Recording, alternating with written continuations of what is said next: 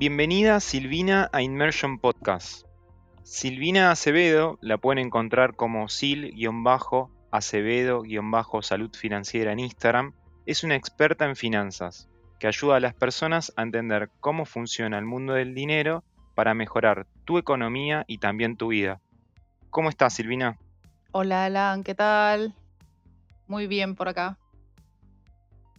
Bueno, contanos un poco más, ¿cómo, cómo llega em, tu, interés al mundo de las finanzas? Creo que, bueno, ya eh, siendo argentina es una respuesta un poco obvia, pero contanos un poco más.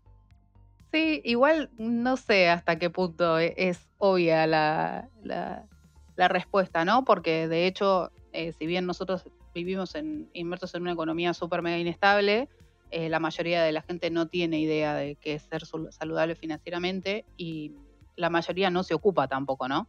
Es como que estamos acostumbrados a padecer, a vivir con el resultado de la falta de educación financiera, pero eh, no estamos acostumbrados a hacer algo para prevenir eso, ¿no?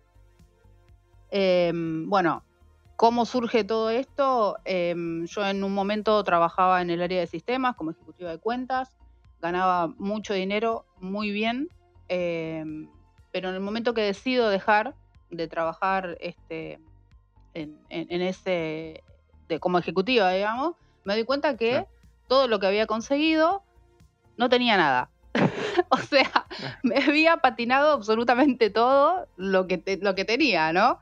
Entonces ahí es como que empieza a surgir un poco este, la, necesidad de, ahorrar en principio y darme cuenta que, nada, que si en algún momento yo dejaba de trabajar, eh, había algo que yo, digamos, o sea, si no tenía la fuerza para hacerlo o si llegaba a haber una enfermedad o por X motivo, si era una decisión mía, yo no tenía un backup.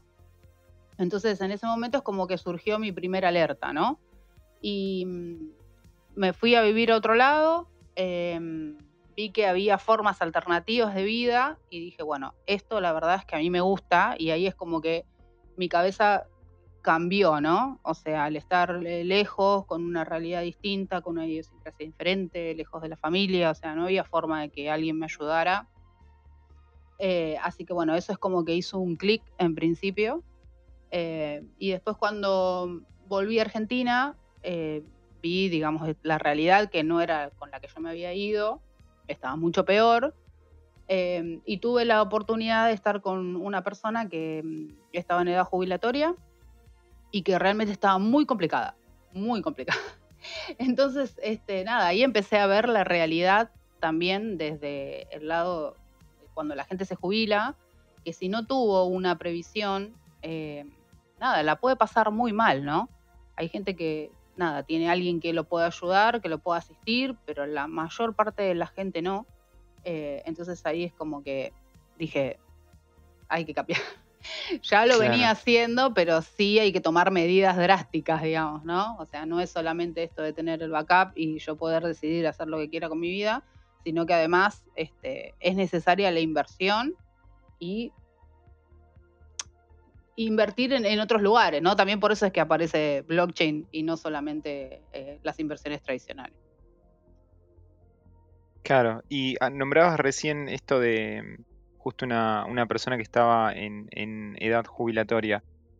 Es algo que yo siempre me quedó como una duda y quizás lo tomo como una afirmación sin estar 100% seguro, que en Argentina, al menos, una persona puede estar aportando casi toda su vida y cuando llega a la, a la edad jubilatoria y se jubila, eso que cobra no te llega a alcanzar como para vivir solamente de eso, ¿no? Uno tiene que tener, como decís vos, un backup o otras inversiones quizás más, independientes como para poder sumar a, esa, a esos aportes ¿no? que, quedaron o se puede vivir con la jubilación? A ver, hay, hay diferentes realidades, ¿no? Hay gente que, eh, bueno, nada, lo vemos en los políticos.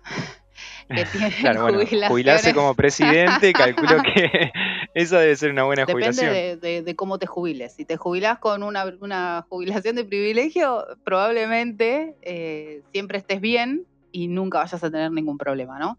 pero bueno, no es la realidad de la mayor parte de la gente.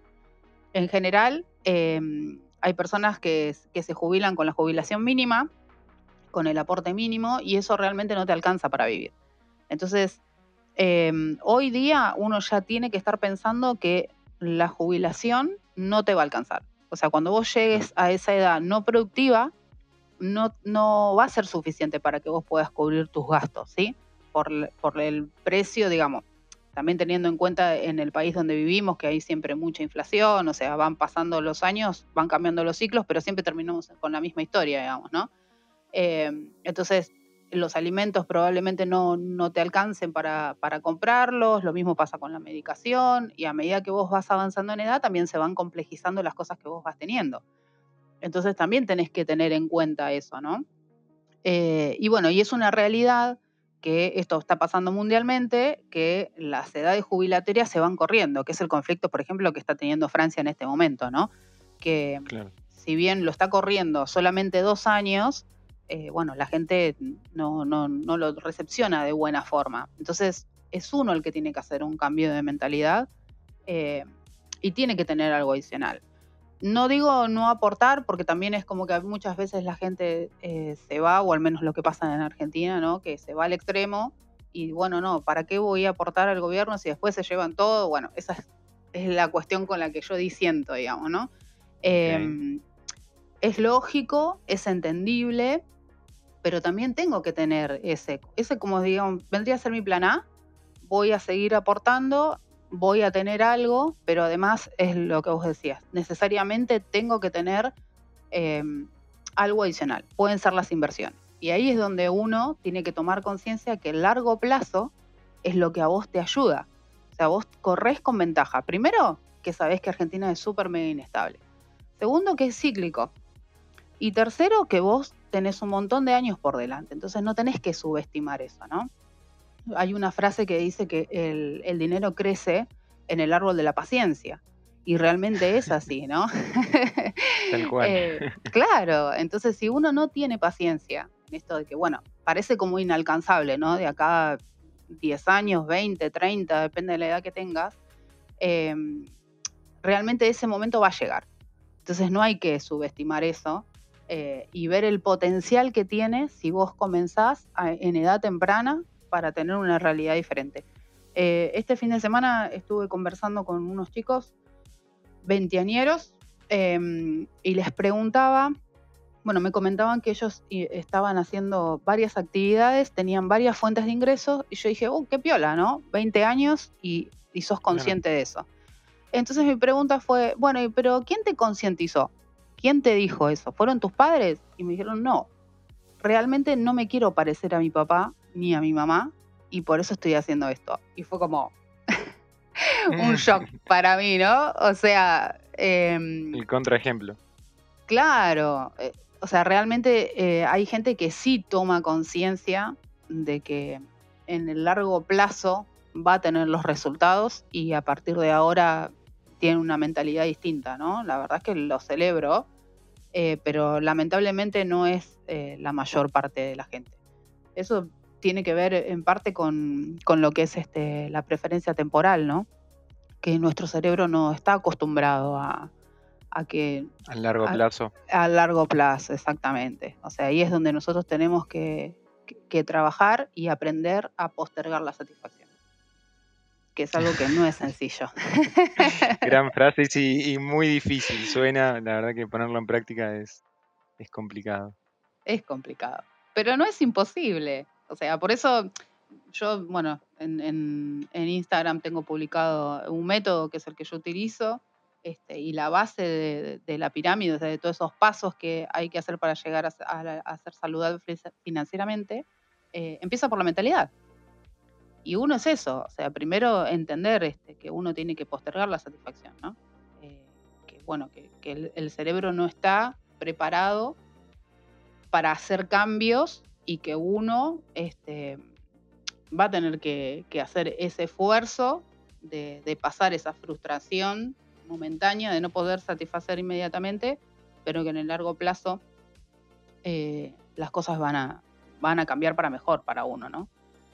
tiene que ver todo con los cambios de hábitos. Eso es la, parte más difícil de, de realizar, digamos.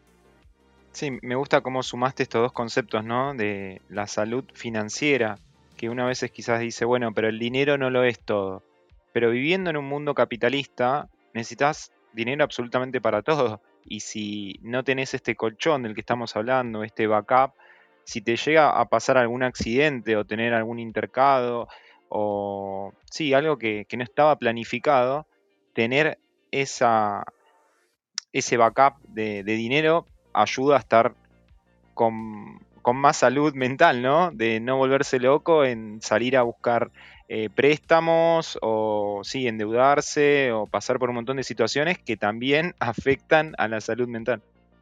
Es que mm, totalmente, mira, eh, había escuchado, alguien había preguntado, ¿no?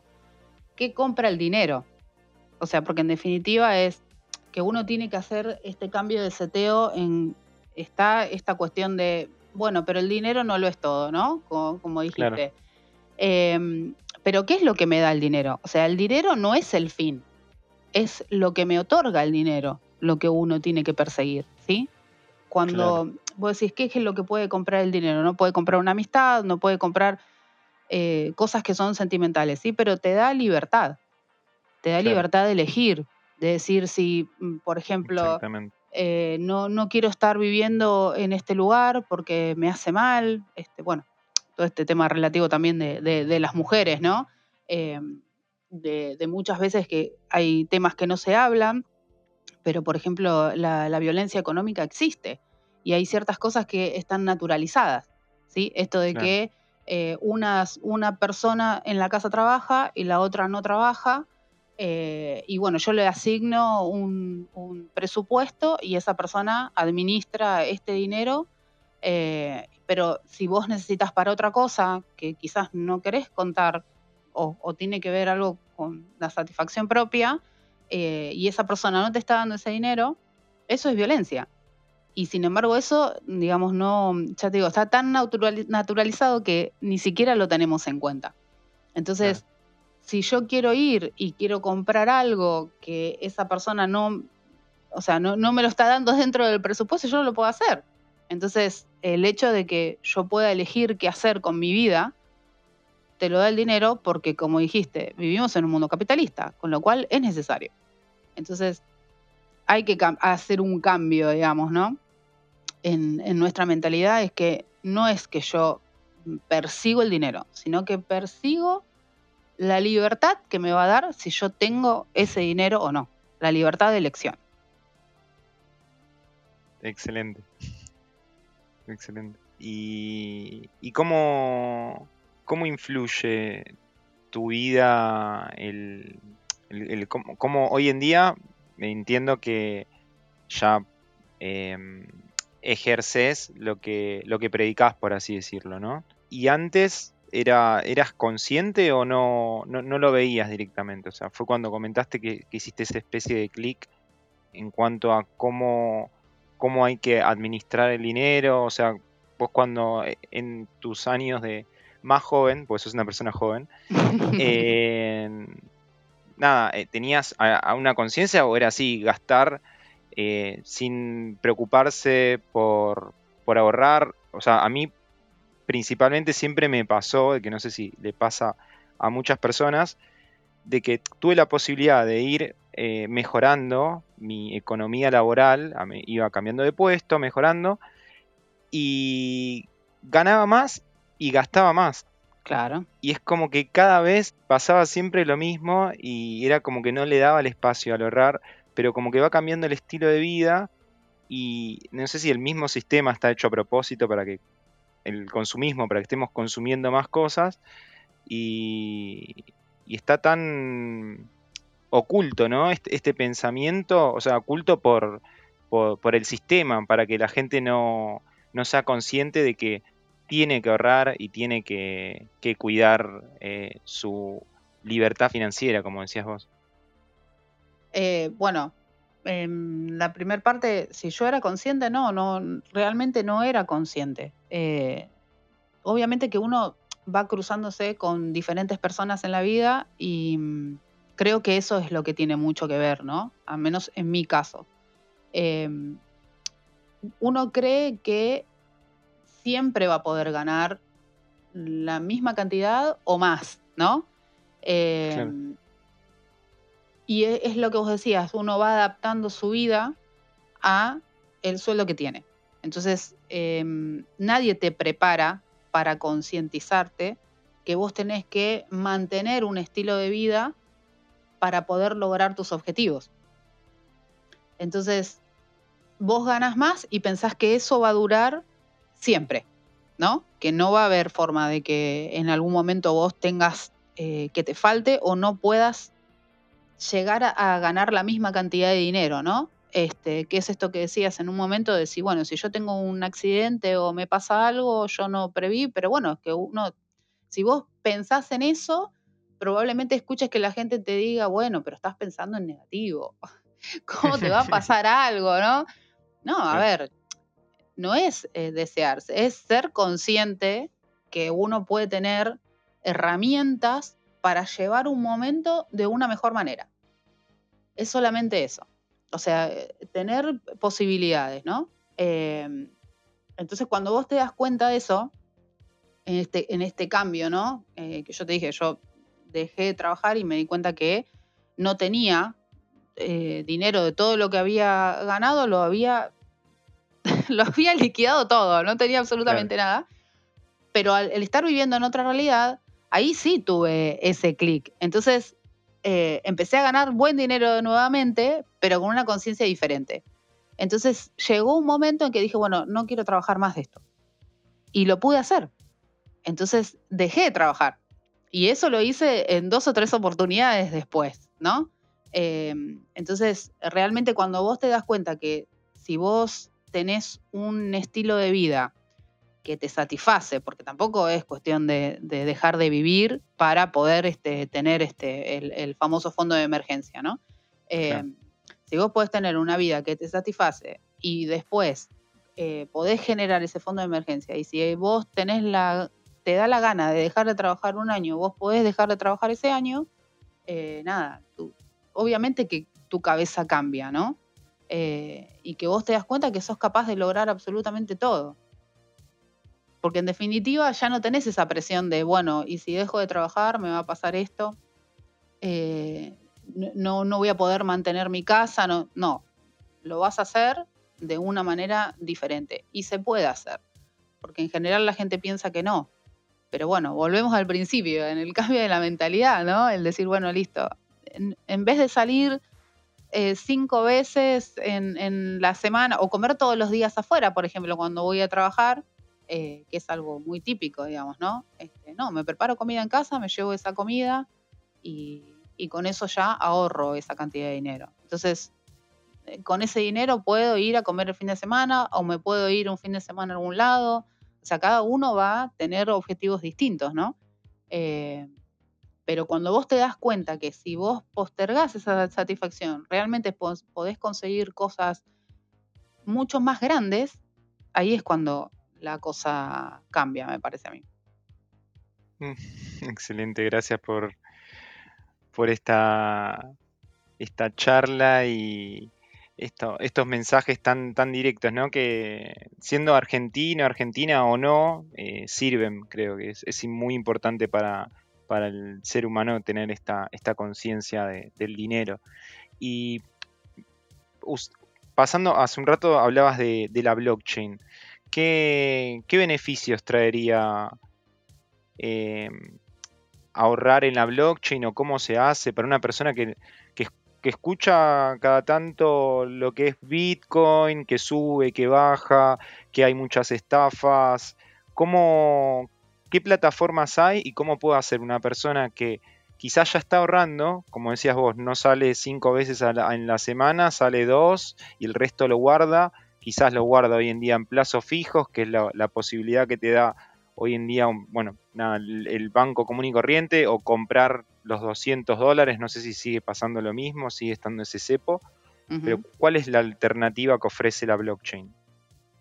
Bueno, em, blockchain lo que tiene es que te da este, muchas posibilidades, ¿no? sobre todo para la gente que no está dentro del sistema o este, que está restringida por el sistema, como en el caso de esto de que vos decís los 200 dólares, ¿no? No cualquiera puede comprar esos 200 dólares y si los podés comprar, quedás restringido solamente a esos 200. Entonces blockchain viene a dar este, muchas posibilidades a las personas para que mm, no, no, tengan que estar... Eh, no, encuentro la palabra, pero em, me sale hostigadas, pero o sea que no limitadas. limitadas ahí está vamos a usar limitadas este por el sistema digamos no o sea por eso es que uno tiene que aprender a jugar con el sistema. Blockchain lo que viene a traer es eso este la posibilidad de por ejemplo si vos querés tener esos 200 dólares porque llegás a juntar esa cantidad de dinero para comprar los 200 dólares em, lo puedas hacer con otro mecanismo simplemente no pero lo que tiene es que vos tenés que ser más responsable. O sea, esta tecnología trae libertad, pero también trae responsabilidad. O sea, va, viene de la mano, ¿no? Y mm, lo que uno tiene que hacer es entender que yo voy a poder tener muchísimas cosas que voy a poder hacer, pero también me voy a tener que hacer responsable. Y para eso, inicialmente voy a tener que educarme, ¿no? Em, esto que decías del plazo fijo, blockchain tiene. Eh, o sea, todas las, cuestiones financieras que aparecen dentro de blockchain son más o menos las mismas, o sea, no hay nada nuevo desarrollado que no esté eh, en el ámbito web 2, digamos, ¿no? En finanzas tradicionales. Van cambiando ciertas cosas, este, bueno, podés tener eh, como rendimientos un poco más altos, pero también conllevan un poco más de riesgo, ¿no? Pero en general, los instrumentos, digamos, o las metodologías que hay para generar dinero son más o menos las mismas. Y en este caso que hablaste de el plazo fijo, hay algo que se llama mm, staking, que con eso vos estás haciendo prácticamente lo mismo, le estás dando la plata a un tercero para que ese tercero haga inversiones y vos podés este, recibir un, rendimiento con, eh, a través de, ese préstamo que vos estás haciendo, ¿no? Eh, y el rendimiento si bien es en dólares y es mayor que lo que te puede dar eh, un banco, tampoco es que, o sea, en ese caso, digamos, este, no es que vos te vas a volver millonario por, por invertir este, en, un staking, ¿no? Es solamente para que vos puedas mantener tu, dinero eh, trabajando y, y, que no lo tengas debajo del colchón. Pero básicamente es eso, o sea, que te da la posibilidad de acceder a cosas que en, en Web 2 eh, no podés, o en las finanzas tradicionales por ahí no podés. Tenés como muchos requisitos que tenés que cumplir para poder invertir. En cambio acá, si vos no tenés esa posibilidad de cumplir con todos esos requisitos, eh, podés este, invertir igual. Y lo que trae eh, Bitcoin es esto también de largo plazo. O sea, no es que porque yo estoy en blockchain voy a dejar de, voy a cambiar la mentalidad o, no tengo que ocuparme de cambiar mi mente eh, y tener un, pensamiento que, tendría que tener en las finanzas tradicionales. No, es exactamente lo mismo. O sea, esto eh, recién empieza, estamos en, una etapa temprana de todo lo que es blockchain, eh, pero por eso requiere esperar. Y en general la gente no tiene paciencia. Esto no es algo para el corto plazo. No es que me voy a hacer millonario este, de la noche a la mañana como es lo que venden, ¿no? O sea, la gente suele caer en estafas porque cree que eh, en, la magia, en cosas mágicas, ¿no? Esto que, pasa también, por ejemplo, el ejemplo que siempre doy es el, de la nutrición y llegar este, al verano en forma.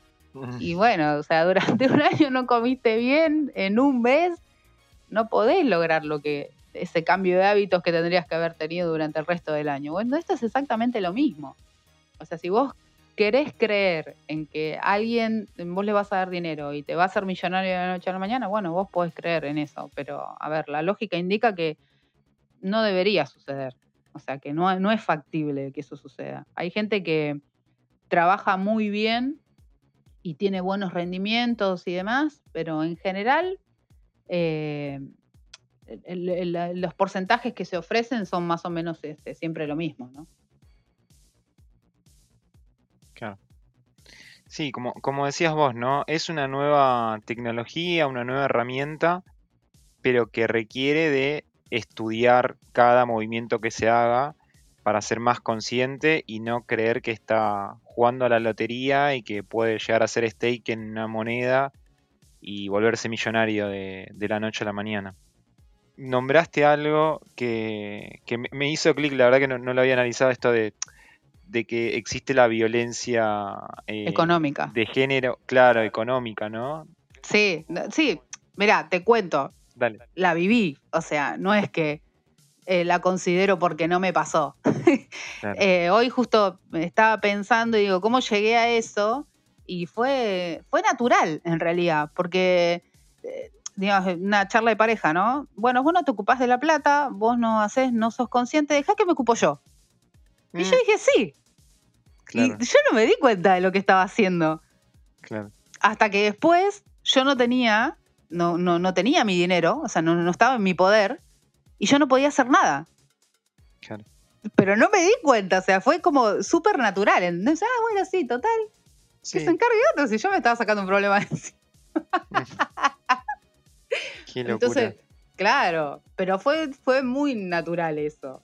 Este, y bueno, es algo que ya te digo, no se habla, es porque las mujeres no se ocupan de eso y en cambio los hombres sí, ¿no? Son, son más conscientes o... eh, Yo realmente hu- hubiese creído que era completamente al revés, como que la mujer tiene más, em, eh, no sé qué, qué- cómo, cómo decirlo, pero como mm, le- a- ma- mejor habilidad para poder administrar justamente el dinero que el hombre. pero Em, no pasa por ese lado. O sea, la mujer es una buena administradora, claro, pero mm, no es su dinero. claro. O sea, es esto, digamos, en, en el tiempo, ¿no? Sí, Eh, sí, Antes el hombre salía a trabajar eh, y traía el dinero para que la mujer administrara. Entonces sí es una buena administradora, pero lo que no está acostumbrada a hacer es ir a ganárselo. Y hay como un montón de prejuicios. Eh, si vos decís, bueno, me gusta la plata, me gusta el dinero, es como que la gente te, te mira mal, ¿entendés? Como que eso no puede ser. Un hombre puede ser ambicioso, pero la mujer no. ahí no puede está, estar claro, persiguiendo el dinero. Hay como eso- esos sesgos, digamos, ¿no? Todavía. Y que, bueno, esto que se habla mucho, de que los puestos jerárquicos siempre son para, para hombres y no son para mujeres, pero tiene que ver con que la mujer no va y busca eso. No está dentro de su sistema ir y decir, bueno, listo, yo quiero conseguir tal cosa, quiero estar en tal puesto, quiero ser gerente, quiero, no sé, tener este tanta cantidad de dinero. No, no, no, no está en el mindset de las mujeres eso pasa por ahí, no porque el, el hombre no le da la posibilidad. Porque Claro. la mujer ni siquiera se lo plantea.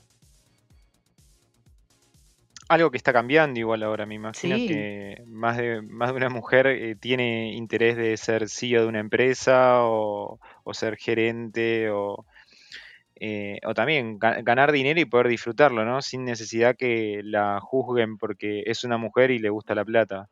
Exacto. Sí, hay, creo que todo tiene que ver con el, con el mundo machista que vivimos, ¿no? Que de alguna manera se, est- está, se está cambiando a partir del, del feminismo. eh, hay como más conciencia de, de las cosas que hacíamos porque esta- las naturalizamos, por así decirlo, porque era, eh, qué sé yo, en, en una casa, quizás el, padre trabajaba, como decías vos, la madre administraba el dinero y, así se, vivió por varias generaciones que ahora por suerte eh, quizás no es tan así y tampoco el concepto de padre y madre ya es como que es la, apertura es mucho más grande las posibilidades que hay de cómo construir una, familia. Em, y en cuanto a la siguiendo en el, camino de, las finanzas y, de la blockchain, ¿qué, mm, mm, qué herramientas recomendás hoy en día para, poder hacer beneficio de, estas nuevas tecnologías?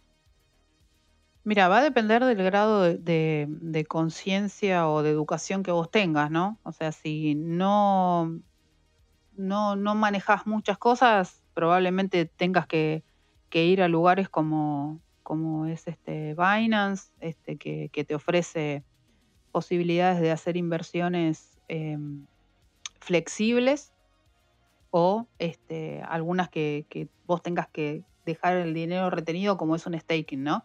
En general el plazo fijo que te da 30 días más o menos o hasta 90, eh, con ese tipo de herramientas este, pasa exactamente lo mismo, ¿no? O sea, tenés 30, 60, 90 o 120 días que puedes dejar tu dinero ahí y recibir este, eh, un rédito a cambio.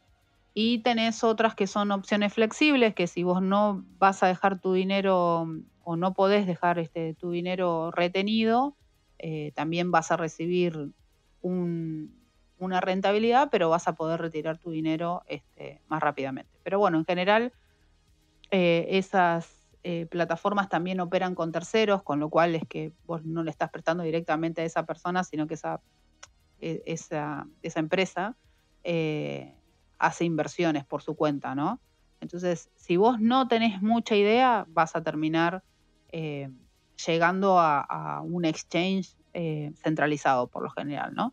Que de alguna forma te da como una especie de seguridad, digamos, mm. porque tu dinero no está seguro nunca, eh, porque en definitiva estás este, delegando la, responsabilidad de tener tu dinero a un tercero, pero ya después la gente que sí está como más em, informada, ahí sí ya podés ir a, utilizar este, otros mecanismos como Uniswap, ¿no? Eh, donde vos tenés diferentes alternativas y, podés este, eh, sacar réditos ahí sí este, más grandes. No quiero decir porcentaje porque si no la gente se enloquece.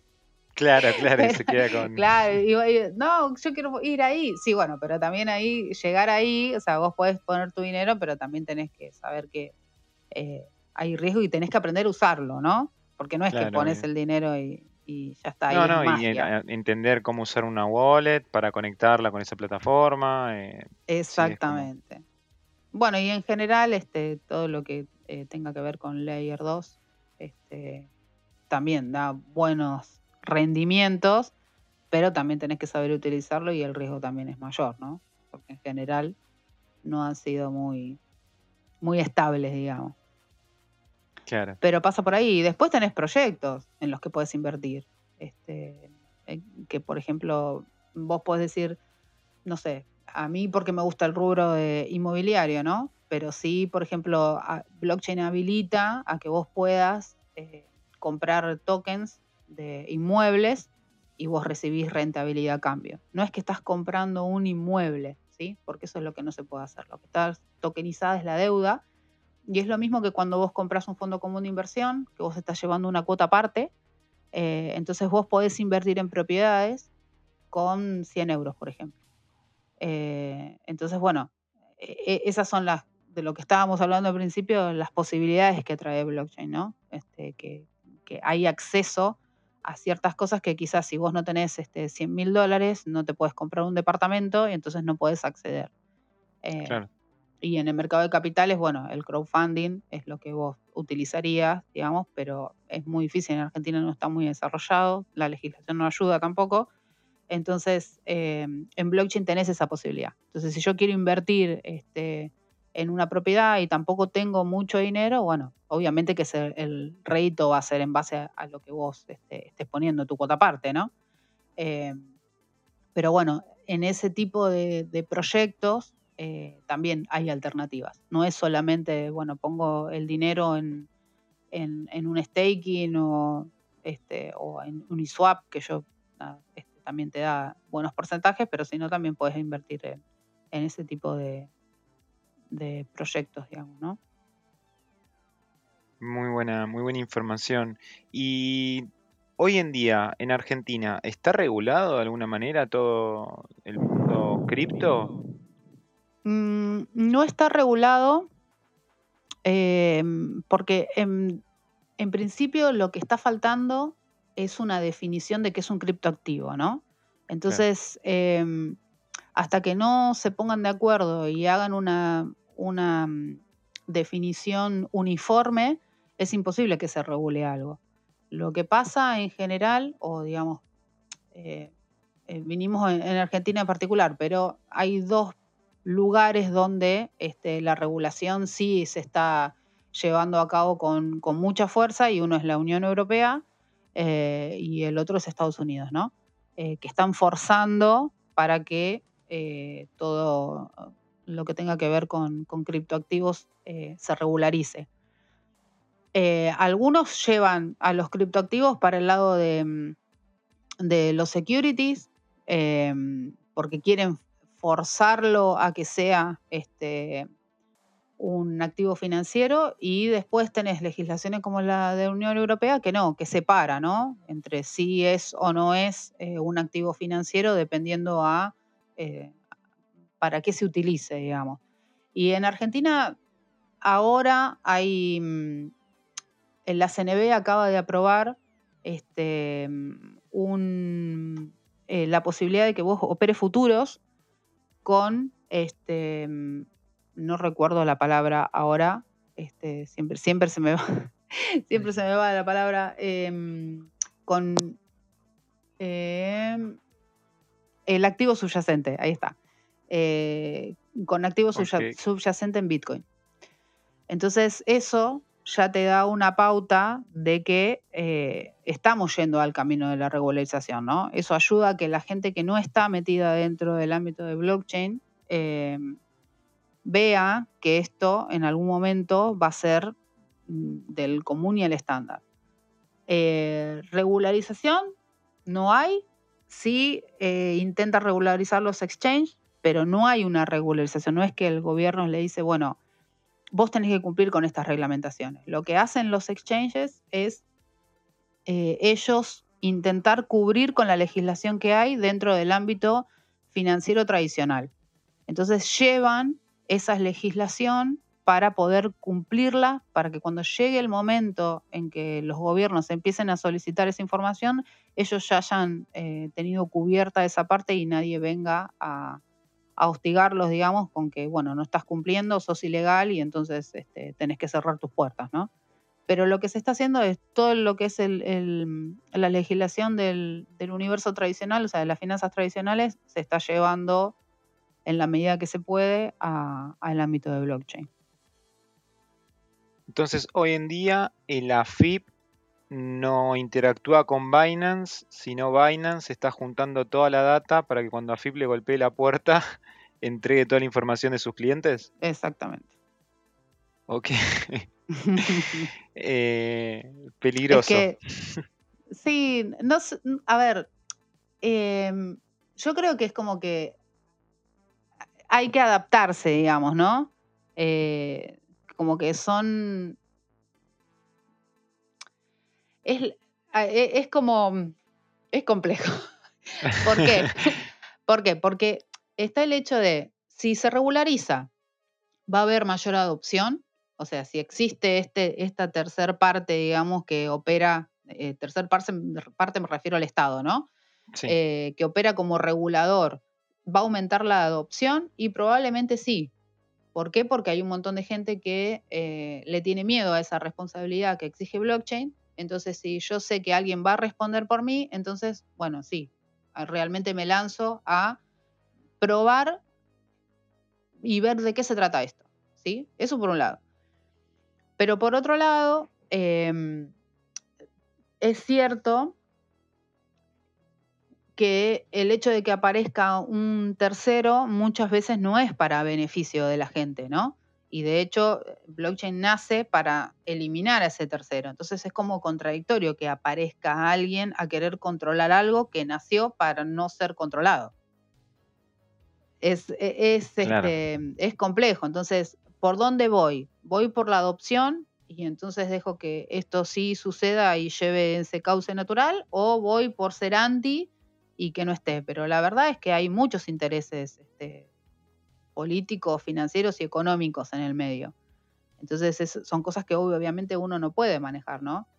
yo desde mi parte, digamos, de, estar de inserta en el mundo blockchain, estudio todo lo que tiene que ver con regularización y demás, pero para poder tener esa, mm, eh, dar mi visión desde un lado de pro blockchain. Porque si yo dejo que la regularización venga solamente de personas que no entienden nada de blockchain, es obvio que eh, va a haber muchas limitaciones y las cosas se van a hacer mal. Entonces me parece que uno sí se tiene que involucrar, pero para que las cosas em, sean buenas, digamos, ¿no? O sea, para que se mantenga lo más que se pueda el espíritu de blockchain y que realmente sea una herramienta de acceso. Y no que termine siendo como el mercado de capitales que no todo el mundo puede acceder. O sea, eso es, un límite muy finito, pero creo que por ahí es donde hay que, digamos, transitar para que las cosas no se terminen yendo para el otro lado. Pero bueno, es lo que te decía, hay muchos intereses eh, políticos, económicos y financieros que, bueno, nada, es lógico que no van a querer que, que se vaya el dinero por otro lado sin que ellos puedan eh, tomarlo de alguna forma, ¿no? Qué, interesante y qué, mm, qué, difícil, ¿no? Poder eh, imaginarse un mundo capitalista descentralizado. Eh, sin que, los grandes los grandes bancos del mundo tengan el control de absolutamente todo y dejen el lugar a que sea distribuido por todos sus clientes de alguna manera. Sí, eh, de hecho. Suena como muy utópico. Exacto, exacto. Quizás eh, eh, en muchos años más eso se dé, ¿no? Porque hay economías en que, digamos, se hay países en que se ha roto todo y empezaron de cero y las cosas cambiaron, pero bueno, esto es mundial. O sea, hasta qué punto esto se va a poder hacer o no, digamos, ¿no? ojalá que en algún momento se dé, pero lo veo muy difícil, realmente. Entonces Espero que como que... Para poder verlo. Así que bueno, ¿cómo, me adapto, no? O sea, ¿cómo, cómo hago que esto sea, siga manteniendo de alguna forma su espíritu, sobre todo del acceso, eh, porque le da posibilidades a un montón de gente, pero bueno, sin que termine siendo esto de que si hay regularización, entonces ya yo no voy a poder acceder, ¿no? Claro. Y si pudieras darnos un consejo para irnos de, este podcast con esa idea y empezar a, cambiar ese mindset de hacia una salud eh, financiera mejor, ¿cuál, cuál sería? Eh, sí, hay algo que dijiste que me, que, que me activó otra cosa, que vos decías, bueno, si es un, con un porcentaje se ahorra el 25%, no. En realidad, lo que yo le diría a la gente es que piense qué vida quiere tener. ¿No? O sea, qué, vida quiere llevar. Y en base a eso, decir, bueno, eh, no sé, me quiero ir de vacaciones todos los años o quiero no tener problemas para estar pensando, o sea, cada vez que tengo que renovar el, el alquiler del departamento no quiero estar pensando en cómo voy a hacer y o sea, cada uno tiene un objetivo distinto, ¿no?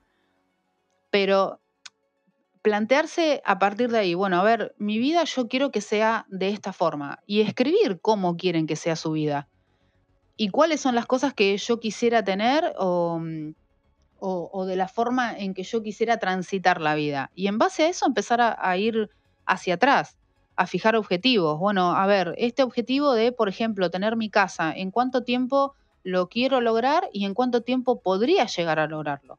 ¿Qué necesito yo para llegar a tener mi casa? Y bueno, necesito ganar esta determinada cantidad de plata o necesito acceder este, a un préstamo. Bueno, ¿qué cosas tengo que hacer yo para poder llegar a cumplimentar eso? Si tengo que cambiar de trabajo, necesito prepararme para llegar a ese trabajo. Eh, necesito tener una educación diferente eh, necesito eh, sacar el préstamo, ¿cuáles son las condiciones de este préstamo? ¿no? Desmenuzar todo eso, o sea, primero entender qué vida quiero yo y después empezar para atrás para entender qué cosas necesito yo para lograr ese objetivo de vida y trabajar en los años, en los meses, en los días y en las horas para llegar a ese objetivo, ¿no? En plantearse, bueno, a ver, yo quiero llegar acá y esto que estoy haciendo en este momento, ¿contribuye a la vida que yo quiero?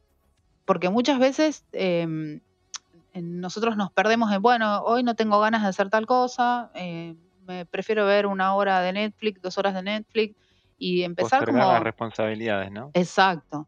Y empezar a pensar un poquito, está bien divertirse, está bien pasarla bien, es necesario, el cerebro lo necesita, pero a ver qué es lo que hago yo. O sea, ¿esto contribuye a lo que yo quiero? Yo de acá a 10 años, 20 años quiero tener mi casa cual sea la casa que uno tenga en mente, ¿no? Claro. Eh, porque algunos tienen departamento, yo prefiero un motorhome, pero bueno. Pensé lo mismo. un motorhome. Eso, eso es lo que me gustaría. Entonces, por eso el concepto de casa que cada, que cada uno quiera. Em, pero bueno, entonces digo, bueno, yo quiero esto. Bueno, ¿qué necesito para lograr esto? ¿Cuánta plata necesito? Y demás. Entonces, bueno, listo, esto que estoy haciendo ahora, ¿contribuye al objetivo que yo tengo? Sí. Bueno, listo. Aunque sea diversión. Pues bueno, necesito relajarme o necesito ir a una feria a ver qué diferentes motorhomes hay para que en el momento que yo tenga el mío, este, ya saber qué tipo de cama quiero y qué tipo de cama no. No sé, este, medidores de agua. Bueno, puedo hablar un montón. puedo decir un montón de cosas, pero digamos, eh, eh, a eso voy, ¿no? Iría por ese lado. Excelente. A decir, bueno, a planificar la vida que vos querés y que no te sorprenda, no es que, bueno, a ver si llego a conseguir en un momento otro trabajo. No, no. Yo quiero ganar determinada cantidad de plata. ¿Qué trabajos me dan o qué cosas tengo que hacer para poder llegar a, tener ese dinero y en algún momento poder llegar a tener esa casa, ¿no? Yo quiero esta vida, bueno, estos son los pasos que tengo que hacer, desmenuzar todo y empezar a actuar. Porque si uno no actúa y uno se queda solamente en el pensamiento, las cosas no llegan, no llegan nunca. Hermosas palabras que es algo parece tan, tan básico, pero que no, no se hace, ¿no? Estamos quizás más acostumbrados y acostumbradas a, a, vivir el día a día y improvisar quizás todo el tiempo y, tenemos que volver a, a, poder planificar mejor y, y ser dueños de, de, esos planes, ¿no? como decís vos, de poder alcanzarlos, pero si no los planificaste nunca van a llegar. Exactamente. Es como planificar las vacaciones. Hay gente, hay gente que va de vacaciones y sabe absolutamente todo lo que va a hacer cada día. Claro. Y hay gente que no, ¿no? Que va y bueno, que fluya. Sí. Bueno, no sé a quién le, a quién le irá mejor, pero. pero también eso implica un mayor gasto si vos no sabés lo que vas a hacer. Sí, es verdad. O sea, ya es como, las vacaciones es, como un, un, micromundo donde vos podés eh, probar tu estilo de vida, a ver si funciona o no.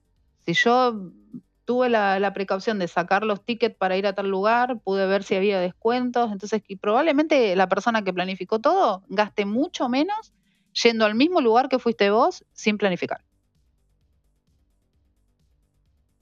Completamente de acuerdo. y yo formo parte de los que no planifican, justamente. Es que sí, cuando haces las cosas planificadas y con tiempo, eh, sobre todo los tickets con descuento, los encontrás en todos lados. Los medios de transporte, alternativas, dos o tres cosas que puedas tomar. Bueno, ese es un buen ejercicio. Entonces, las próximas vacaciones, aplicar la fórmula de planificar para, para después poder hacerlo en el día a día, ¿no? Exactamente. Si vos ves ya, porque también esto es como, a ver, ver para creer. Claro. Entonces, eh, esa es una forma, digamos, eh, pequeña en la que vos podés ver que eso funciona. Bueno, excelente, excelente consejo. Y mm, Cambiando un poco de tema y ya llegando hacia el final, ¿te, gusta el cine? ¿Sos de, mirar películas? Soy de mirar películas. ¿Cuál fue la última película que fuiste a ver al cine? Uh, no recuerdo.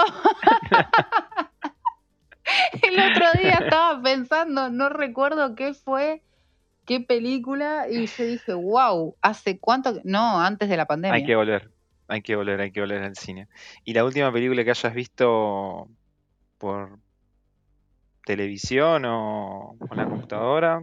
sí, fue, la semana pasada, eh, vi Macbeth. Es una película. No. de- ¿No la viste? No la conozco. de, Es una película del 2015. eh, bueno, eh, Macbeth es una obra de Shakespeare. Eh, y lo que hicieron fue reproducir, digamos, esa obra. Este, así que bueno, nada, eso fue lo último que vi. ¿Y la recomendás? ¿Está, ¿Te gustó? Sí, la recomiendo. A mí me gustó mucho, eh, pero bueno, si, al- si les gusta leer, lean la obra. lean la obra este, y les va a gustar mucho más porque van a entender eh, también lo que va haciendo el cine, ¿no? Cómo va cambiando la.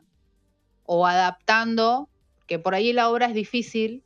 eh, hay muchas cosas que uno tiene que imaginar y contextualizar, y lo que te da el cine es que te ayuda con esa conte- contextualización, digamos, ¿no? O sea, te da un montón de herramientas, pero esa es la visión del autor. En definitiva, vos probablemente cuando lees la obra imaginas una cosa diferente eh, a lo que vos ves ahí. Y de hecho, yo lo estaba haciendo por un trabajo de investigación. por eso vi esa película. Eh, porque, bueno, estudié teatro un montón de años y ahora empecé de vuelta y, y estoy con el armado de un personaje y entonces, bueno, estoy buscando inspiración en diferentes cosas, eh, en, en- en la escena en particular, y bueno, esa fue una de las películas que vi, eh, pero es interesante ver eso, ¿no? Que cuando uno lee la obra imagina ciertas cosas y cuando uno va al cine eh, te da otra. Claro, la interpretación es otra. Exactamente. Porque lo ve de un, ¿Qué- de un lado diferente. Qué, qué- qué lindo lo que contás de esta, la, la, mm, tu lado artístico, por así decirlo. ¿Que ¿Estás como, como guionista o cu- cuál es tu rol dentro de la obra? No, no, ese, eh, el, el taller que estoy haciendo es este armado de personaje. ¿Sí? O sea, es, es actuación. No es Claro. este, del lado de, de afuera, digamos. Eh, así que bueno, nada, eh, estoy desarrollando con, con el profesor el personaje. Este, bueno, y no, no elegí nada más ni nada menos que, que a Lady Macbeth. Que una obra de Shakespeare. Claro, o sea, me fui, me fui, pero Bueno, bien. Es, la verdad que es un desafío muy grande, ¿eh? Es muy grande, pero eh, nada, yo buscaba algo así, este, bueno, si ves la, la, la historia vas a ver, vas a entender, historia. Sí. vas a entender la ambición de esa mujer. Ok, ok, ya hoy voy a ver Macbeth. Viene por ese Y, lado. y en cuanto a la música, el último que hayas escuchado, que te haya inspirado en la creación de este personaje o inspirado en, en tu día a día, una canción que recomiendes de un artista. Eh, que, que me representa y sí, la escucho cada tanto, Sí. vuelve a mí, se llama Like It or Not. ¿Te guste o no te guste? ¿De quién? De Madonna. Ok, bueno. Bueno, Silvina, muchísimas gracias de verdad por, por haberte hecho este espacio, habernos eh, enseñado y recomendado un montón de, alternativas a poder eh, ahorrar, poder tener un backup y tener una, una salud financiera y, con- y consciente, ¿no? Gracias, Alan, por el, espacio, este, por haberme dado la, la oportunidad de hacer llegar a, a la gente, eh, nada, mi experiencia, ¿no? Y, y qué es lo que a mí me parece que, que deberíamos hacer para tener una mejor vida, sobre todo. Bueno, esto fue Immersion Podcast. Mi nombre es Alan Vivares y en esta oportunidad nos despedimos con... Like It or Not de Madonna.